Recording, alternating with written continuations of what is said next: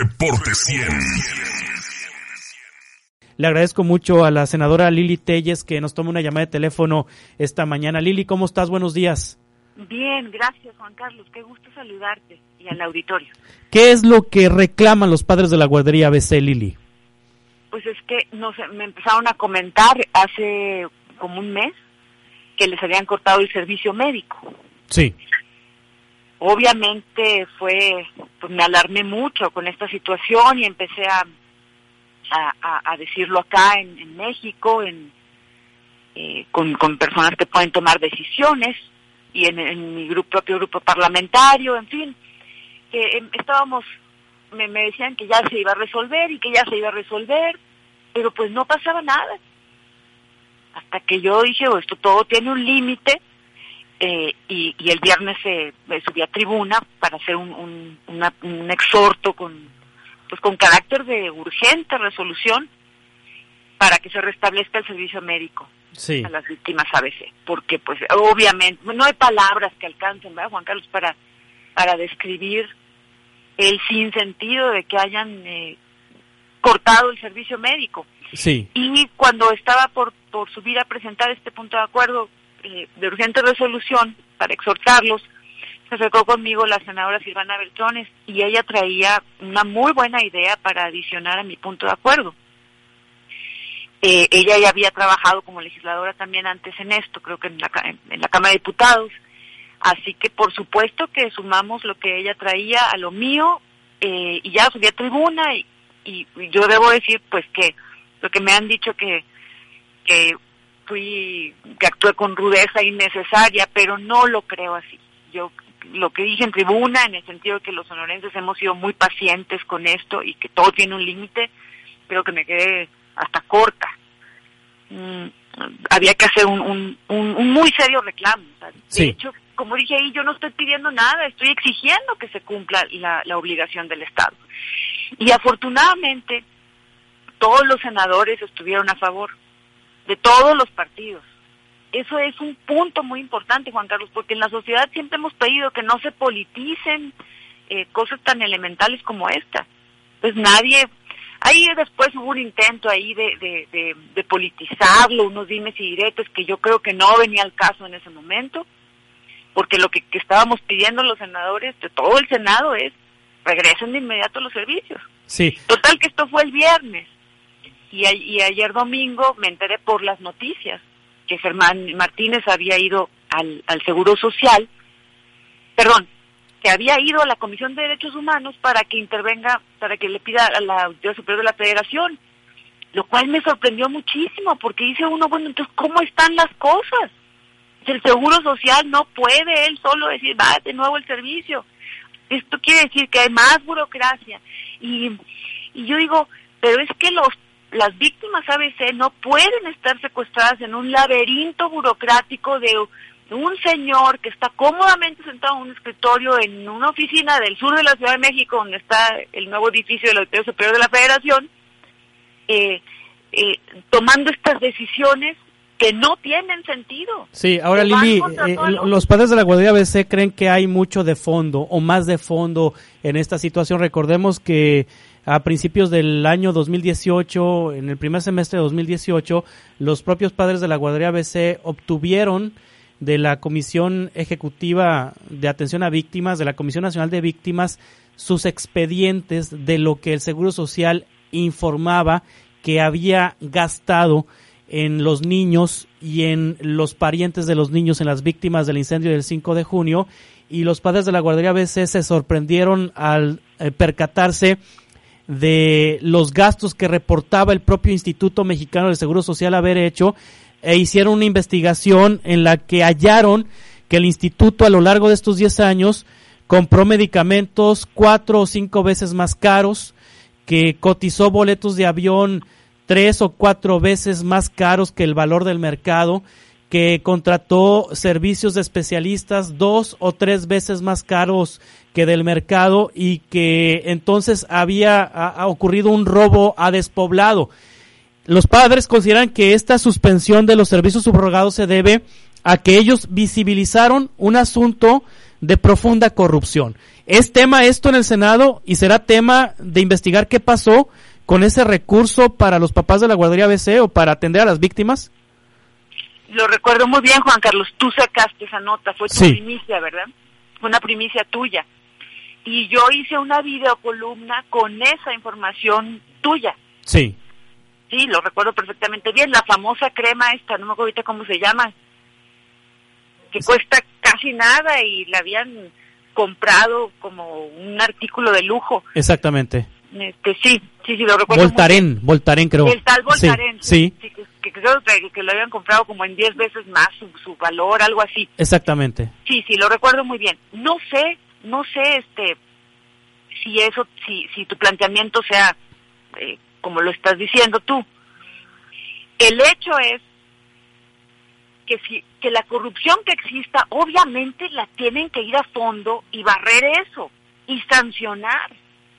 Lo que no pueden hacer es, es mientras tanto, quitar los servicios médicos. Sí, sí. Creo que son dos cosas distintas. Sí, o sea, tiene que caminar las, las, por, carriles diferentes, distintos, ¿no? Investigar la corrupción, pero sin suspender el servicio médico subrogado. Exacto. Ahora, ¿por qué hay servicio médico subrogado, Lili? ¿No tendría el Seguro Social que ofrecer con sus especialistas, con sus propios recursos, esos servicios a las víctimas de la guardería BC, porque cuando hablamos de subrogación de servicios, hablamos de que el instituto le paga a médicos particulares, a hospitales privados para atender a, familiares de, víctimas o a las víctimas de la guardería BC. ¿Por qué se tiene que atender en el sector privado esto que el seguro eh, pudiera ofrecer o no ofrece o no sabemos por qué no ofrece? Pues me imagino que porque los seguros, los servicios médicos privados son mejores que los del Estado. Sí. Toda la gente quiere ir, prefiere atenderse en una clínica privada que en el seguro social. Sí. Y, y, padres de eh, víctimas ABC, papás me han comentado que prefieren que el seguro social les pague un mejor servicio en una clínica privada. Y eso no nos pondría en el, en el, en el, en el punto de, de mexicanos de una categoría y mexicanos de otra categoría, porque un derechohabiente del IMSS que no es víctima de ABC, con todas las implicaciones que tiene lo de ABC, pues dirá, pues yo también me quiero atender en un privado. Tienes razón en tu planteamiento, pero no me corresponde a mí decidir. Sí. Me parece, si dependiera de mí, sí. o recordar que yo solo soy una senadora, Juan Carlos. Si dependiera de mí, yo sí tendría un un trato especial a las víctimas ABC porque fueron víctimas de lo peor que puede suceder, claro. y corrupción. Eso no se discute. ¿verdad? Yo creo que ahí sí podría haber una excepción, dado que el, el, Estado no puede brindar servicios tan buenos como algunas clínicas privadas. Digo, estoy generalizando, también hay clínicas privadas malísimas, ¿verdad? Sí. Estoy generalizando. Pero bueno, creo que eso ya, ya entra en otro tema. Ahorita el, eh, mi punto es, Claro que tienen que investigar esa información que tú presentaste, que la recuerdo muy bien. Claro que tienen que ir contra la corrupción. Ahora, yo quisiera saber quién en la, en la, en la Auditoría Superior de la, de la Federación no pudo distinguir eh, con esta decisión. ¿Por qué dijo, quitamos todo mientras eh, investigamos este, este, asunto? Sí. que, no tienen dos frentes de dos dedos de frente o qué pasa Total que eh, yo yo lo que voy a, a lo que le voy a dar seguimiento es a que las víctimas ABC ahorita no si, no sigan en, secuestradas por estas cuestiones burocráticas. Claro. Hay que lograr que es primero que nada que se les restablezca el servicio.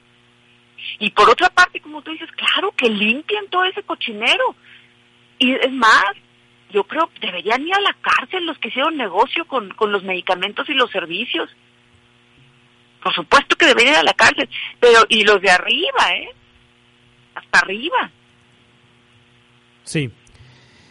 Eh, aprovechando eh, esta intervención que tienes en Reporte 100, Lili Telles, pues acá en Sonora, cambiando drásticamente de tema, aquí en Sonora el 2021 ya se está calentando. Eh, vemos ahí, por ejemplo, Ana Gabriela Guevara, que destituye a Rodolfo Lizárraga como coordinador del grupo parlamentario y pone a otra coordinadora parlamentaria.